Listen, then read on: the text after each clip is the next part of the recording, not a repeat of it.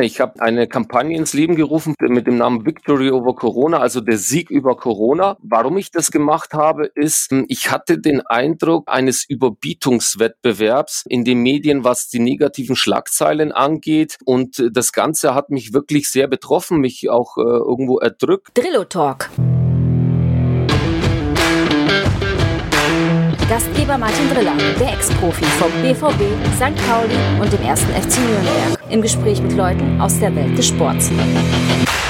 Ja, hallo, herzlich willkommen zum Drillo Talk. Heute mein Gast Darius Kamper, früherer Torwartkollege von mir in Nürnberg, hat angefangen in Augsburg, ist dann über Nürnberg nach Gladbach ins Ausland und hat seine Karriere 2011 in Unterhaching beendet. Hallo Darius. Hallo. Schön, dich zu hören und zu sehen. Wir haben uns ja lange nicht gesehen. Es ist äh, immer toll, wieder andere Kollegen zu sehen. Darius, hier geht's bei mir in dem Talk darum, was machst du jetzt, was hast du früher gemacht und wie bist du überhaupt zum Fußball gekommen? Und genau da fangen wir jetzt an.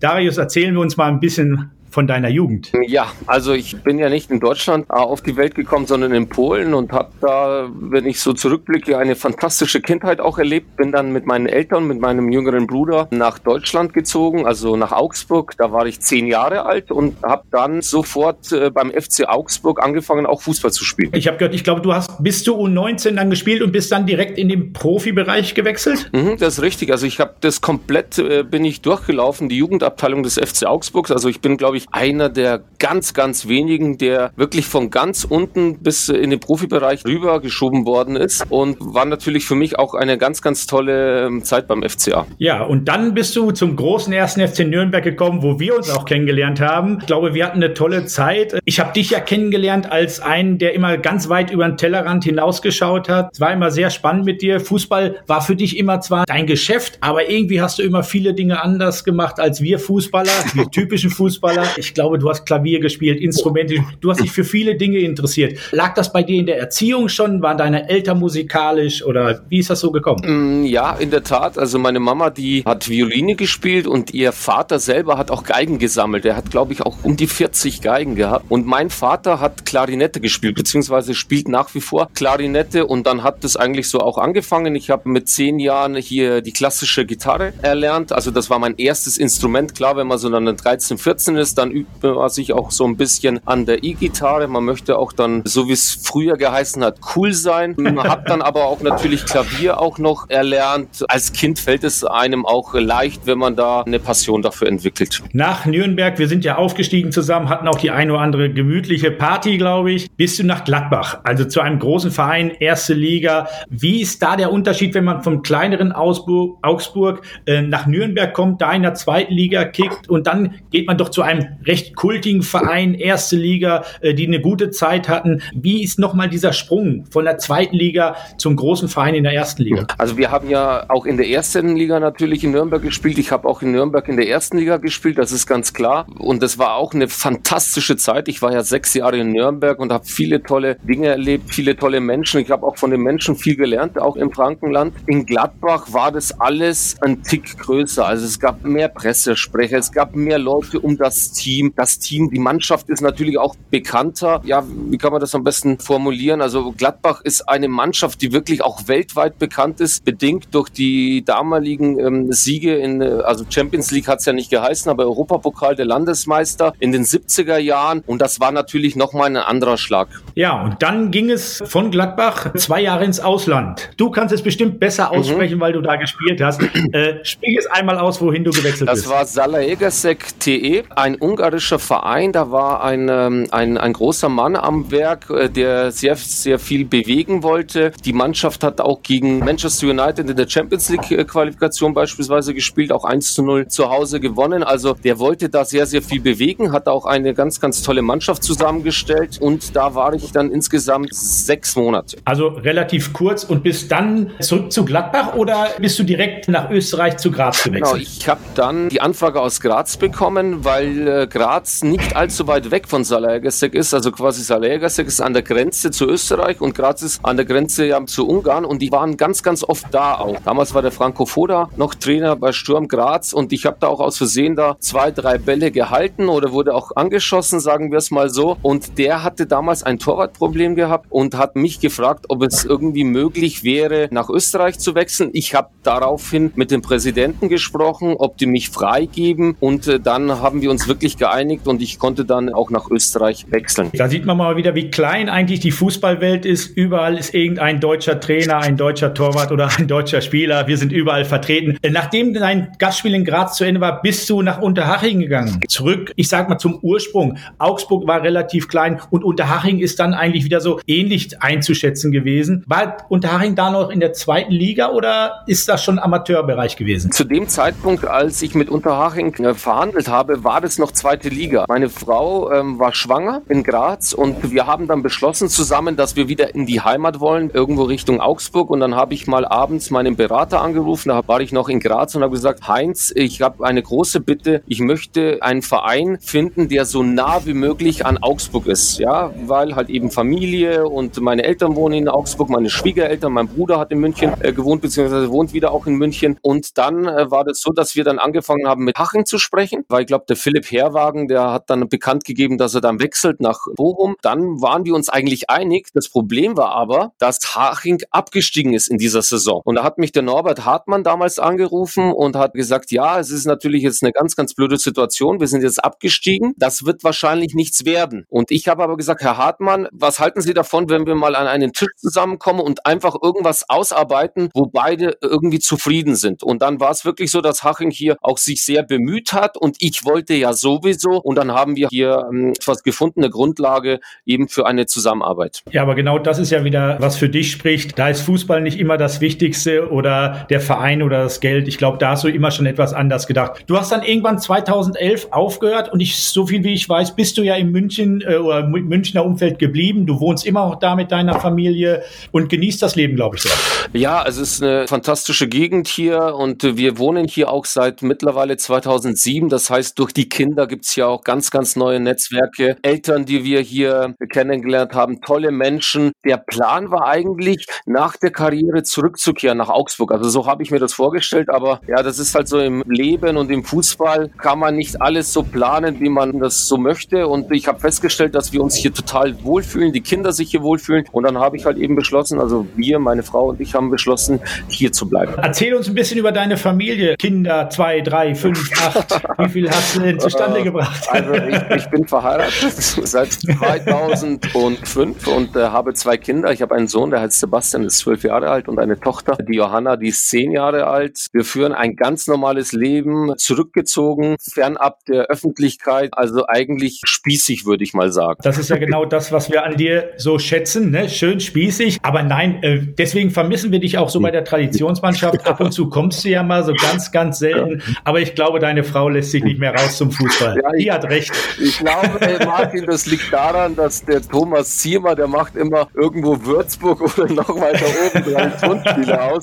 Da brauche ich hin und zurück, brauche ich sechs Stunden äh, im Auto und dann noch spielen und duschen. Da würde ich einen ganzen Tag dafür opfern und das ist natürlich sehr, sehr schwierig für mich aus München dann in die nördliche Region dann auch zu reisen. Das verstehen wir und deswegen freuen wir uns ja, wenn wir mal in deine Richtung kommen können und du kommst dann dazu. Das passt wunderbar. Du hast, wie gesagt, 2011 dann aufgehört, äh, hast dich dann, glaube ich, selbstständig gemacht, 2013 bist Unternehmer geworden, aber darüber wollen wir jetzt nicht reden. Jetzt wollen wir mal nicht über das Berufliche reden, wir wollen über das reden, was sich jetzt gerade begeistert oder was dir auf dem Herzen liegt, was dir einfach wichtig ist. Du hast etwas gegründet, das heißt Victory over Corona. Es wäre schön, wenn du uns erklärst, wie du da hingekommen bist, warum du dieses Engagement hast und warum dich da so in, vertiefst und reinstürzt. Mhm, äh, sehr gerne. Ich habe eine Kampagne ins Leben gerufen vor einigen Wochen, wie gesagt, in einer ganz, ganz kurzen Zeit aus dem Boden gestampft mit dem Namen Victory over Corona, also der Sieg über Corona. Warum ich das gemacht habe, ist, hm, ich hatte den Eindruck eines Überbietungswettbewerbs in den Medien, was die negativen Schlagzeilen angeht. Und äh, das Ganze hat mich wirklich sehr betroffen, mich auch äh, irgendwo erdrückt. Warum? Weil natürlich hier Eltern da sind, Schwiegereltern und äh, hinzu kamen die Bilder aus Italien, die schrecklichen Bilder aus Italien. Und das hat mir wirklich äh, zugesetzt. Und dann habe ich mich angefangen, damit zu beschäftigen berichtigen und habe festgestellt, ja, es sterben Menschen, das ist wirklich tragisch. Ich möchte das auch nicht runterspielen und das ist sicherlich für jeden Einzelnen auch eine Tragik, also für die Familie und für das Umfeld. Aber parallel dazu habe ich auch gesehen, dass ganz, ganz viele Menschen wieder gesund werden. Und das hat mich auf die Idee gebracht, das auch den anderen Menschen zu präsentieren. Warum? Weil ich in dem Moment, wo ich das festgestellt habe, äh, mir ging es dann einfach besser. Und dann habe ich einfach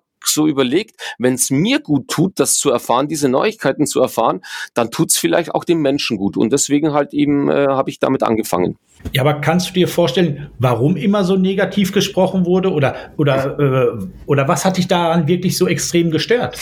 Also mich hat gestört, dass hier einseitig berichtet wird, einseitig quasi, dass niemals über die Anzahl der genesenen Menschen berichtet worden ist. Mittlerweile ist das ein bisschen anders, aber äh, als ich schon angefangen habe vor ein paar Wochen, habe ich festgestellt, dass pro Tag 25, 30.000 Menschen weltweit wieder gesund werden. Pro Tag, also innerhalb von 24 Stunden. Und äh, eine Berichterstattung sollte natürlich auch so ein bisschen aussehen, dass ich ja alles beleuchte, dass ich alles darstelle und der Leser, in dem Fall auch der Konsument, der kann sich dann ein Bild machen. Aber ich hatte den Eindruck, also das war mein persönliches Gefühl, dass hier einseitig berichtet wird. Das haben wir ja viel in der Presse mitbekommen. Wie schätzt du Corona ein? Ist es für dich wirklich so schlimm oder sagst du, ja, es ist eine Krankheit, aber das Gute, sagst du, Victory over Corona. Wir können es besiegen. Es kann positiv. Es werden nicht alle daran sterben. Wir werden wieder gesund und das Leben wird auch wieder schön und gut. Also ich betone natürlich auch in der Kampagne, das muss ich hier nochmal klar herausstellen, hier die Notwendigkeit auch äh, der Maßnahmen. Für mich ist es kein Problem, sich die Hände zu waschen, auch einen Abstand zu halten und auch um meine Mitmenschen zu schützen, auch eine Maske aufzusetzen, weil für mich ist es logisch, dass wenn ich eine Maske aufsetze und der Gegenüber auch eine Maske aufsetzt, dass die Wahrscheinlichkeit einer Ansteckung viel, viel geringer ist. Also das ist halt eben der eine Aspekt der Kampagne. Ich bin da nicht äh, in dieser Schiene der Verschwörungstheoretiker, um Gottes Willen, das möchte ich auch nicht. Also das ist das eine. Und das andere ist ein Fundament an positiven Nachrichten, die es tatsächlich gibt, die es jeden Tag gibt. Auch beispielsweise gibt es Länder, die mittlerweile Corona-frei sind,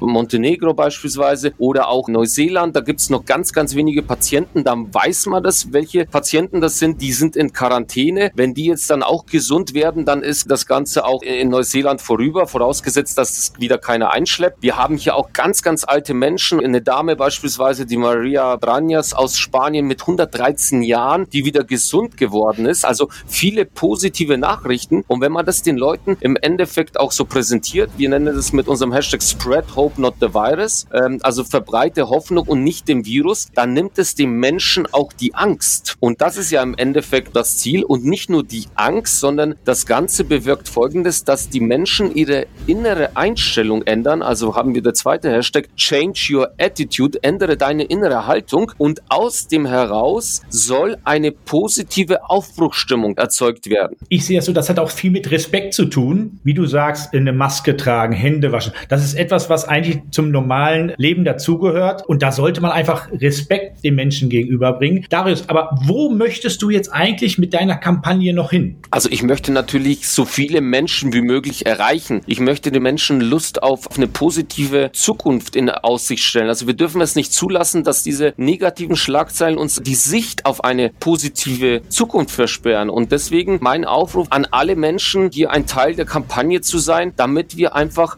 Hoffnung verbreiten an Menschen, die gerade in einer schwierigen Situation sich befinden. Wir waren zusammen in einer Sportsendung in Nürnberg. Du besuchst Facebook, Facebook, du hast deine eigenen Seiten. Welche Seiten und welche, welche Formen von der Kommunikation und Medien benutzt du, um dieses Thema voranzubringen? Wo können wir dich unterstützen oder wo können dich die Leute sehen und unterstützen in dem, was du da machst? Also wir haben natürlich eine Homepage, das ist klar, und darüber hinaus posten in den sozialen Medien, also bei Facebook, bei Instagram und bei Twitter. Das sind die Sachen, die wir haben. Und wir möchten natürlich, dass die Leute uns folgen, dass die das vor allem auch kommentieren, dass die das auch teilen, äh, damit wir schnell schnellstmöglich auch wachsen. Es geht darum, hier Hoffnung zu verbreiten an Menschen, die sich in einer schwierigen Situation befinden. Ja, wichtig und schön wäre es natürlich auch, wenn sie es äh, mit dir zusammen so leben würden und auch äh, nach außen tragen. Du machst es äh, völlig wertfrei von allem. Du bringst keine Firmen, du brauchst keine Sponsoren, du machst das ganz alleine von zu Hause. Dich hat irgendwann mal was angetrieben, sehr wahrscheinlich bist du nachts aufgewacht. Ja, es ist sehr aufregend, es ist schön, äh, dass wir darüber sprechen konnten. Was wirst du äh, danach tun? Meinst du, das wird ein Riesenhype oder wird sich das wieder abflachen? Ist das jetzt ein Thema, was du die nächsten 10, 15 Jahre ausbauen möchtest? Weil diese Krankheit wird ja nicht verschwinden. Das Ganze heißt der Victory over Corona und äh, das Ziel war eigentlich, wenn wir den Sieg, wir und mit wir meine ich alle Menschen weltweit, wenn wir das Virus besiegt haben, wieder zurückzukehren für mich selber in die Normalität. Das ist der Plan. Wann das der Fall sein wird, kann ich im Moment äh, nicht sagen. Und es geht hier wirklich auch um die ganze Welt. Warum? Weil wir hier das Ganze, möchte ich nochmal vielleicht darstellen, in fünf Sprachen präsentieren. Das heißt, wir haben hier Deutsch, wir haben hier Englisch, wir haben Spanisch, Französisch und Italienisch. Das heißt, wir wollen alle Menschen weltweit erreichen und ich höre erst damit auf, wenn wir das Virus besiegt haben. Besiegt heißt, wir haben einen Impfstoff oder besiegt heißt, es ist nicht mehr spürbar auf dieser Welt, diese Krankheit? Also wenn das überhaupt kein Thema mehr ist, das heißt, Impfstoff weiß ich nicht, wie gesagt, ich bin ja kein Experte, aber das Ziel war, wenn wir das Virus besiegt haben. Besiegt ist immer so ein schönes Wort. Wir haben auch oft gewonnen, wir haben aber auch manchmal verloren. Ja. Wir hoffen natürlich, dass du mit deinem Engagement gewinnst, äh, dass es viele Anhänger gibt, viele Menschen, die dieses auch mit dir leben, ausleben und auch weitertragen in mhm. diese Welt. Ich sage danke mhm. für dieses Gespräch, mhm. wünsche dir dir ganz, ganz viel Erfolg. Du weißt, als wir uns zusammen in der Sendung waren, ich habe dir jede Unterstützung mhm. zugesagt. Ja. Äh, wenn du mich mal irgendwo brauchst, nicht, vielleicht nicht in Italienisch und Spanisch, mhm. ich bin dabei. Danke für Super. dieses Gespräch. Ich wünsche dir viel, viel Glück. Alles Gute für dich und deine Familie. Eine gute Zukunft und bleib gesund. Martin, herzlichen Dank. Vielen, vielen Dank. Ebenfalls viele Grüße auch hier nach Franken. Ich habe noch abschließend eine Bitte. Und zwar, es gibt ja viele Menschen, die das auch hören. Ich brauche Menschen, die nicht nur quasi uns in den sozialen ähm, Medien folgen, sondern vielleicht ist der eine oder andere selber auch ein Journalist oder kennt wiederum irgendeinen. Das heißt, vielleicht gibt es jemanden, der mir wiederum die Möglichkeit bietet, eine Plattform bietet, um das Ganze auch darzustellen oder halt eben voranzutreiben. Vielleicht hat da irgendeiner eine Idee und kann sich ganz normal bei mir über die Homepage melden. Da ist auch eine E-Mail-Adresse, die direkt bei mir persönlich rauskommt. Und ich suche natürlich auch Menschen, die sogenannten Multiplikatoren. Und da geht's nicht nur um den Fußball, weil ich möchte nicht auf den Fußball reduziert werden, sondern ich möchte auch dann Unternehmer gewinnen, die vielleicht auch irgendwo eine Reichweite haben, die sagen, das finde ich auch fantastisch, weil im Endeffekt, so wie ich das beobachte, möchten sehr, sehr viele Menschen das alte Leben, auch die Freiheit, die wir hatten und äh, je schneller wir die positive Botschaft nach außen bringen, desto schneller sind wir wieder in der Normalität und deswegen der direkte Aufruf hier und da bedanke ich mich jetzt schon mal vorab bei allen Menschen. Herzlichen Dank. Sehr gerne. Darius, wenn, wenn du äh, eine E-Mail-Adresse oder irgendwas hm? jetzt gerade zur Hand hast, sprich sie einfach aus. Wir senden das und äh, jeder, der es hört, kann sich da beteiligen und sich bei dir melden. Wir versuchen alles. Super, Martin, herzlichen Dank. Also unsere Homepage ist Victory over Corona, also zusammengeschrieben, ohne Punkt, ohne gar nichts. Victory wie der Sieg over Corona.org, also wie die Organisation. Und die E-Mail-Adresse dazu ist info at victoryovercorona.org. Das ist schon alles. Einfach schreiben, kommt direkt bei mir an. Ich rufe zurück. Und selbst wenn es die Schülerzeitung ist, ich stehe parat. Perfekt, so kennen wir dich, so ist es auch schön. Wir sagen nochmal Danke, wir hoffen, dass wir dir auch weiterhelfen konnten. Wir sagen Danke für dieses Gespräch. Einsicht in dein privates Leben, in das, was du mal außerhalb des Fußballs machst, ist ja immer interessant. Wir sagen Danke, alles Gute, Darius Kamper. Vielen, vielen Dank, Martin. Viele Grüße. Tschüss. Ciao, ciao. Tschüss. tschüss. Danke für eure Zeit. Bis zum nächsten Mal. Euer Driller.